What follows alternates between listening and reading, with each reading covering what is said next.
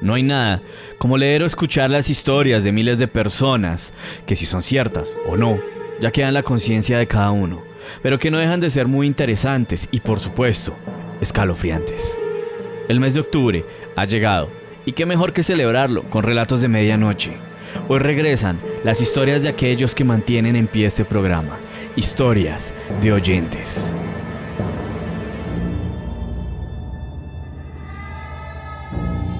En este segundo capítulo de Historias de Oyentes, conoceremos el caso de un niño que jugaba a las escondidas y se topó con un ente sobrenatural, una joven que vio espíritus en su sala de estar, sombras que se pasean por casas y un nuevo caso Ouija que me llegó a mi bandeja de entrada. No fue fácil seleccionar las historias, me llegaron muchísimas, pero las más aterradoras las escucharás a continuación. Si tienes historias, no dudes en enviármelas a mis redes sociales, las cuales dejaré en la descripción de este programa.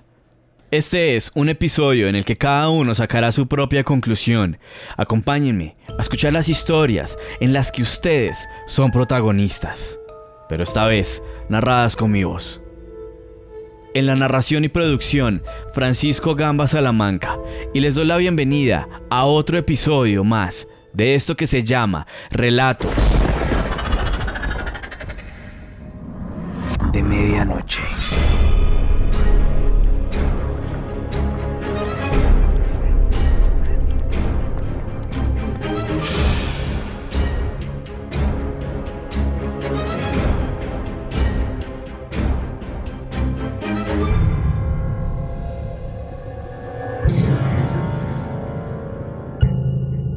Esta historia nos la envía Romina Santillán desde Buenos Aires, Argentina.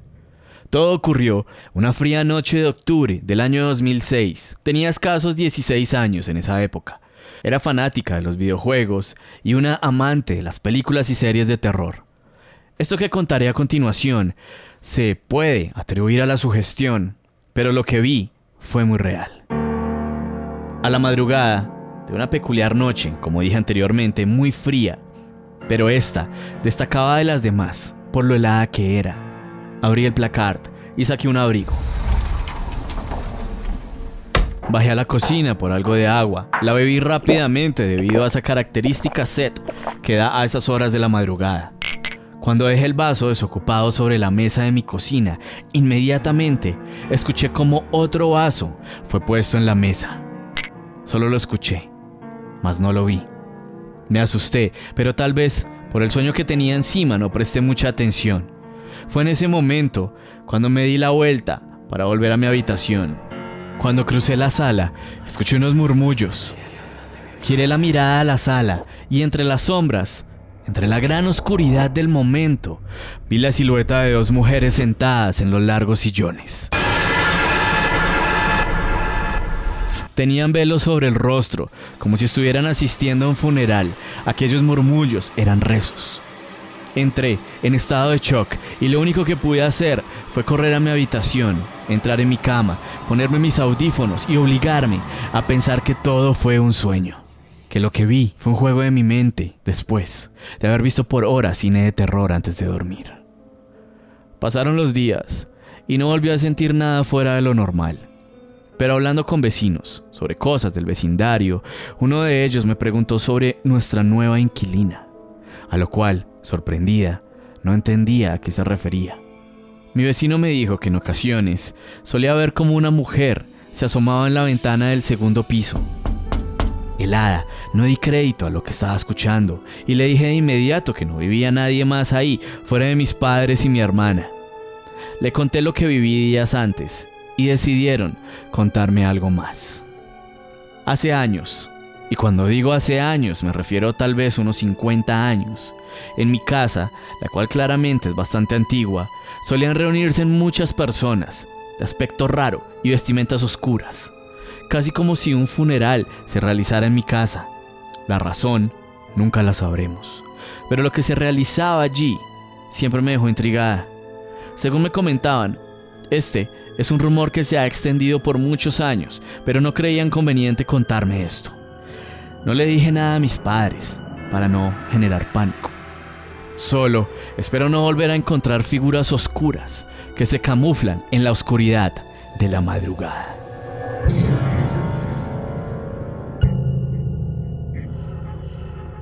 Esta historia nos la envía Diego Donoso desde Viña del Mar, Chile. Hola Francisco, escucho tu programa hace un año y me acompaña todas las noches mientras trabajo o estudio. Quisiera compartir mi historia. Actualmente vivo en Viña del Mar, pero hace varios años viví en Santiago. Solíamos ir a la casa de mis abuelos los fines de semana a compartir comidas y demás. Jugaba en el parque con mis primos, hasta entrada la noche. En una ocasión estábamos jugando a las escondidas. Mientras estaba escondido en los arbustos, lograba ver a unos 20 metros cómo uno de mis primos estaba de rodillas junto a otro arbusto, mientras ponía su dedo índice en la boca, casi que diciéndome con señales que me quedara en silencio y no lo delatara. Hice caso y me dio una risilla de ansiedad por el juego. Miré de nuevo en dirección a otro de mis primos, quien era el que nos estaba buscando. Pero entonces me percaté de algo tal vez una lenta reacción, y me dije mentalmente, mi primo no usa camisa ni chaleco gris. Era un atuendo un poco antiguo, refiriéndome a mi primo, el de los arbustos. Cuando volví a mirarlo, ya no estaba, y entonces sentí como susurraban mi nombre a mis espaldas, junto a una pequeña brisa helada.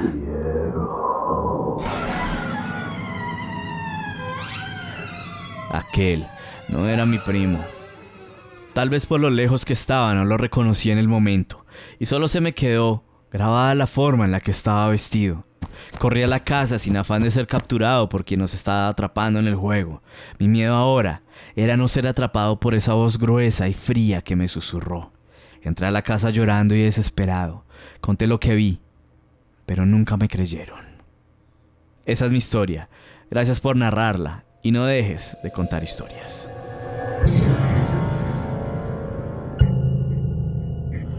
Esta historia nos la envía Fernando Sánchez desde el Estado de México.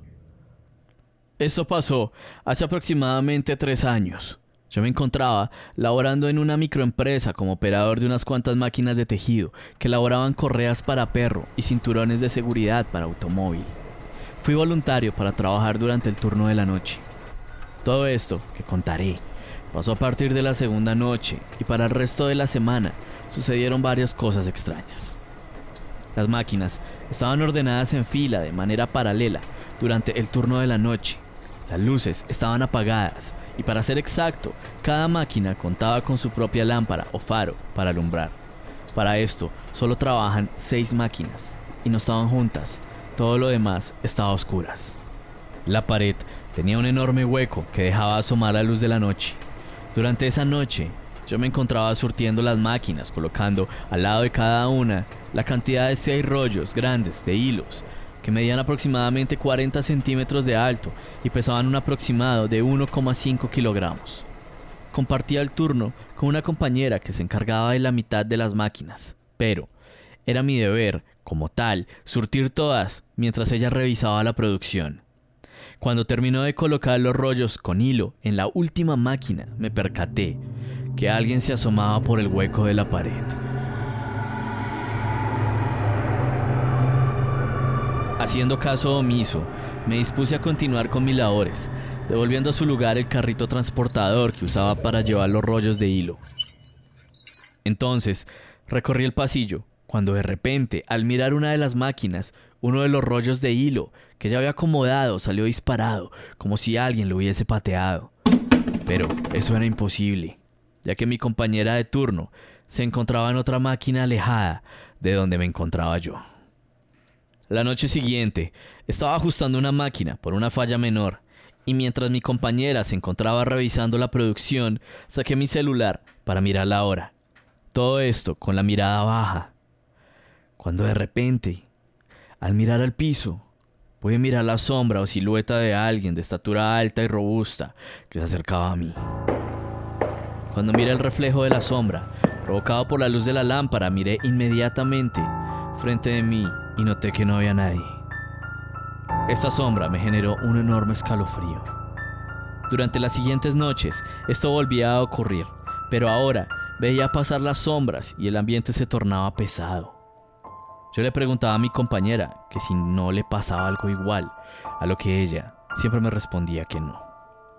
Durante la tercera noche pasó algo aún más extraño en comparación a las noches anteriores, ya que cada vez se repetía lo mismo, los hilos tirados en el piso, cuando ya los había acomodado, las sombras que se paseaban en los pasillos oscuros en esa noche. Pero ahora escuché cómo mi compañera de trabajo me llamaba para que le ayudara con unas máquinas. Cuando me presenté en su ayuda, me di cuenta que ella no estaba, lo cual era imposible puesto que estaba a unos pasos de mí.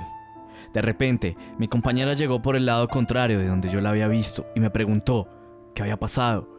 Realmente asustado le pregunté que dónde se encontraba si hace un momento me había llamado. Ella no sabía de lo que yo estaba hablando. En la última noche que asistí, antes de cambiar de turno, pasó lo que fue la culminación de lo que sería mi estancia en esa empresa. Todos estos acontecimientos seguían pasando de las 12 y 30 de la noche. En la última noche me quedé totalmente solo, aproximadamente una hora, ya que mi compañera fue a cenar y tomó media hora de más para poder dormir. Eran aproximadamente las 3 de la mañana. Creo que ya estaba acostumbrado a lo que había pasado, pero una niña pequeña de aproximadamente 4 años se me acercó mientras daba un pequeño paso por las máquinas revisando que todo estuviera bien. Esa pequeña niña me dijo que tenía frío. Al mirarla, no supe qué hacer, simplemente contesté como si realmente estuviera allí. Le dije a la pequeña, Claro, pequeña, aquí está tu suéter, úsalo. Ella me respondió, muchas gracias. ¿Sabes? Te pareces mucho a mi papá. A veces me siento mal por él porque he visto que llora desde que me fui de su lado. Después de pronunciar estas palabras, la niña tomó mi mano y me dio las gracias, desapareciendo en la oscuridad. Después de que se fue, sentí que mi fuerza se desvanecía. Cuando mi compañera regresó de su descanso, me preguntó qué había pasado. Le conté lo que pasó, a lo que ella me miró seria y me dijo lo siguiente.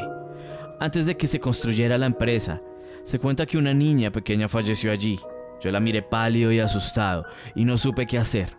Finalmente terminó el turno, volví a casa y una vez allá soñé con la pequeña niña que había visto y en sueños me agradecía por el suéter. Me decía que no olvidaría lo que yo había hecho por ella. Cuando volví al turno matutino del trabajo, la encargada me dijo que me enviaría de nuevo al turno de la noche, pero como turno fijo. Así que simplemente renuncié a ese trabajo.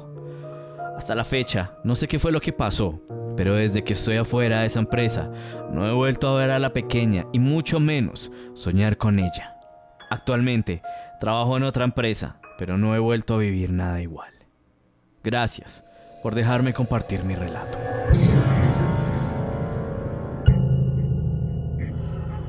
Esta historia nos la envía un oyente que quiere pasar como anónimo desde la ciudad de Bogotá.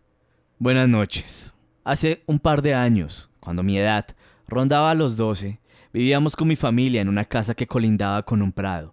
Vivimos ahí casi toda la vida y hasta ese momento no había pasado nada que pudiésemos considerar como extraño o peculiar. Los días pasaban y cada vez era más frecuente que mi hermana, una de las más afectadas por todo esto, percibiera que una señora, a través de los sueños, la vigilaba. A pesar de la oscuridad, se podía percibir una mezcla de búho y de gato en las facciones de su rostro. Esto solo provocó que mi hermana tuviera que visitar al psiquiatra. Que para colmo, los medicamentos que le recetó solo empeoraron la situación. Un día, que mi hermana acababa de llegar a la casa, escuché un grito que venía de afuera. Era ella, aterrorizada, repitiendo una y otra vez que había visto a esa señora en el tejado observándola fijamente en una posición casi felina, acechándola en oscuridad. Mi hermana entró a la casa corriendo y junto con mi familia rezamos. Para mi familia esto era normal, era normal que este tipo de cosas pasaran, ya que desde mucho antes habíamos podido percibir fenómenos inexplicables que asociábamos a la brujería. Uno de estos encuentros sucedió en nuestra habitación, la cual compartíamos. Ya en la madrugada nos despertó un sonido proveniente del patio de la casa, que por cierto está cerrado y nadie tiene acceso desde afuera. un sonido que repetía las palabras, umba, umba, sin descanso. A esto se le sumaba el ladrido de perros, de nuestros perros, y un fuerte aleteo que venía desde fuera. El mismo lugar de donde venía este sonido. Esto se olvidó rápidamente, hasta que mi mamá llegó a la casa. Luego de llevar a mi abuela al hospital, que por esos días estaba muy mal de salud, encontró que la casa olía a ajo y justo en la entrada un pequeño muñeco hecho con ajo. El aleteo siguió, el volumen de este empezó a incrementar hasta llegar al máximo volumen. Esto solo incrementó el miedo de todos los que estábamos en la casa y aún más el mío. Ya a horas de la noche de ese mismo día me desperté y estaba paralizado. Solía sufrir de parálisis del sueño muy frecuentemente, pero a diferencia de tantas veces, esta vez vi algo en la esquina superior de mi habitación. Una masa negra que se distinguía en la oscuridad por la sutil luz que entraba por las cortinas. Mi pánico era cada vez más fuerte cuando esa masa morfa se empezó a mover cada vez más cerca, hasta el punto que casi estaba sobre mí. Empecé a gritar, pero mis gritos no salían de mi boca. Pasé varios minutos así, hasta que mi cuerpo reaccionó y pude salir corriendo al cuarto de mi madre. En este punto no sabíamos qué podíamos hacer así que recurrimos a un padre de la parroquia más cercana, el cual estuvo todo el día bendiciendo la casa. Esto no tuvo mucho efecto. Pasaron los días y con mi primo acostumbrábamos a jugar en el prado, al lado de mi casa, hasta que, de la nada, al correr por el muro de mi casa, el césped no se sentía igual. Esto nos extrañó bastante, ya que jugábamos mucho por ahí y algo como eso no se podía pasar de largo. Nos quedamos analizando y al saltar en ese pedazo de tierra son una madera crujiendo debajo de él. Así que con nuestras propias manos escarbamos unos 20 centímetros. Pudimos sentir la tabla. Tomé uno de los bordes y junto con mi primo la levantamos. Debajo de ella había un montón de vegetales, frutas y todo tipo de cosas que uno encontraría en un mercado, todas ellas en perfecto estado. Pero no entendíamos el porqué de esto ya que la superficie estaba llena de pasto, pasto, que no tenía muestras de ningún tipo de excavación reciente. No le dimos tanta importancia a eso, ya que en el fondo de esta encontramos otro muñeco, pero esta vez hecho de pelos, pelos enrollados, que juntos no parecían otra cosa que de un animal muerto. Salimos corriendo de nuevo de la casa, aterrorizados, pero al volver con mi abuelo solo encontramos la fruta y los vegetales. Pero aquel muñeco ya no estaba. Probablemente se lo había llevado la mujer del tejado. Gracias por compartir mi historia. Adoro tus podcasts. No hay nada mejor en la noche antes de dormir. Espero tengas un buen día y que te agrade la historia. No fue lindo repetirla. Aún siguen pasando cosas, pero si te gusta y quieres saber más, te las enviaré cuando desees. Gracias.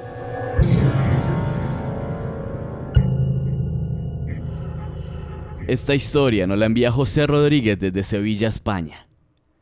Hola Francisco, espero narres mi historia. He escuchado todos tus capítulos, pero me identifiqué totalmente con el episodio llamado Casos Ouija. Y por eso te escribo. Esta es mi historia.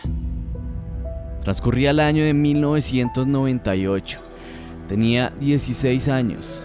El tiempo ha pasado, pero los recuerdos de lo que vivimos esa noche aún siguen muy latentes. Y es muy difícil sacar de mi memoria esa noche. Tiemblo al escribir esto, ya que son muy pocas las personas las que conocen esta historia. En la juventud, uno quiere vivir de todo, uno siente una energía punzante que no se acaba y que quiere explotar en cada situación. Mi mejor amigo robó un tablero Ouija de un anticuario. De por sí, el hecho de haberlo robado nos impactó un poco, pero esas maldades hacían que la adrenalina saliera a flote con más fuerza. Lo dudamos mucho, pero decidimos jugar.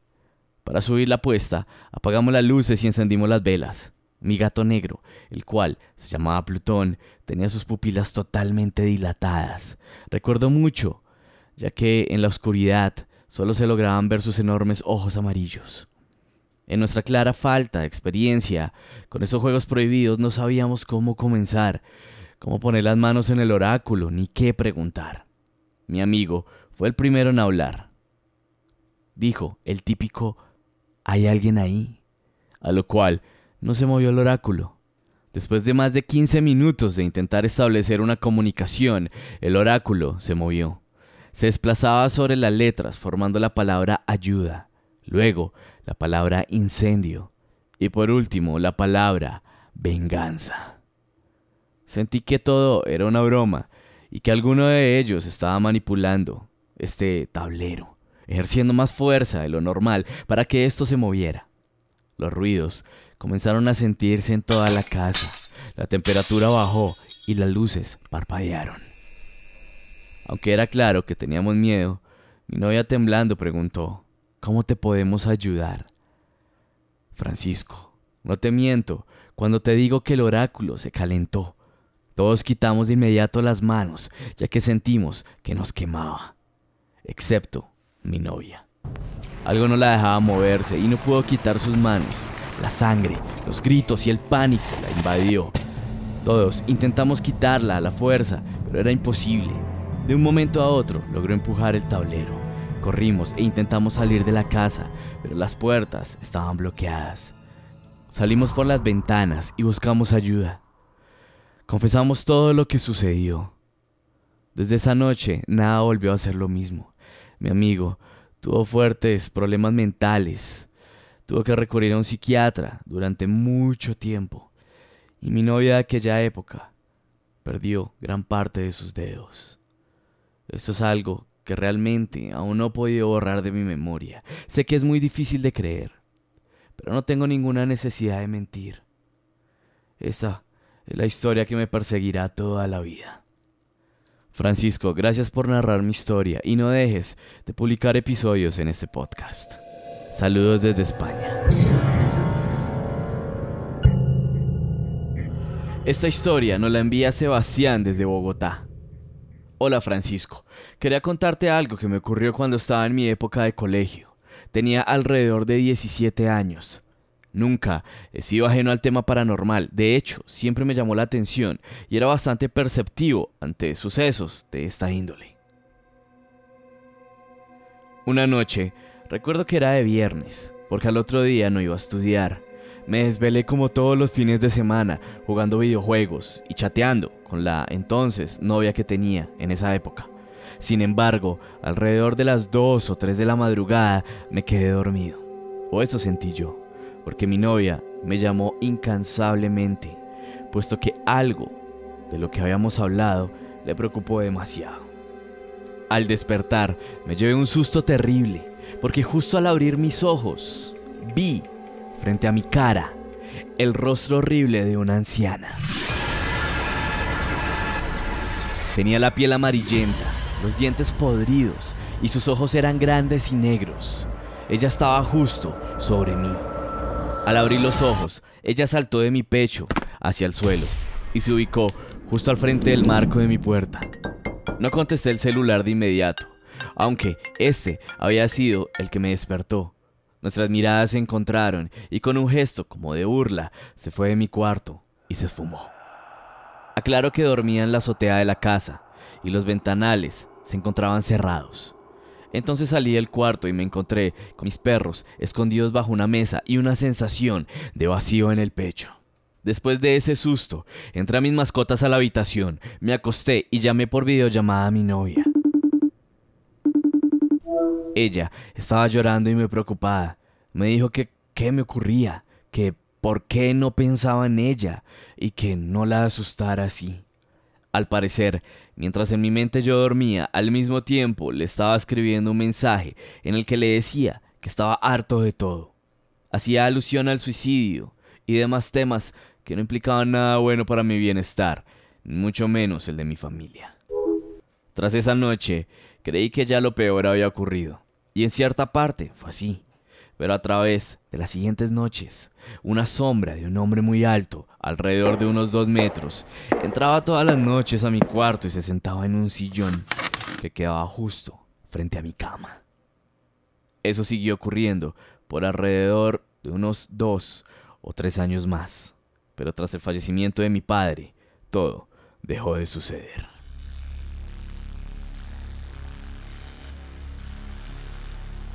Quiero agradecer a todos los que enviaron sus historias.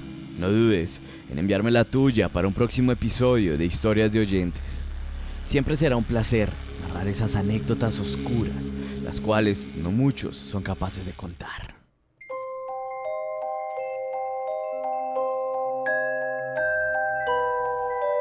En lo más profundo de nuestros recuerdos se ocultan cosas que casi no recordamos, que intentamos olvidar o que simplemente nuestro subconsciente no quiere que revivamos.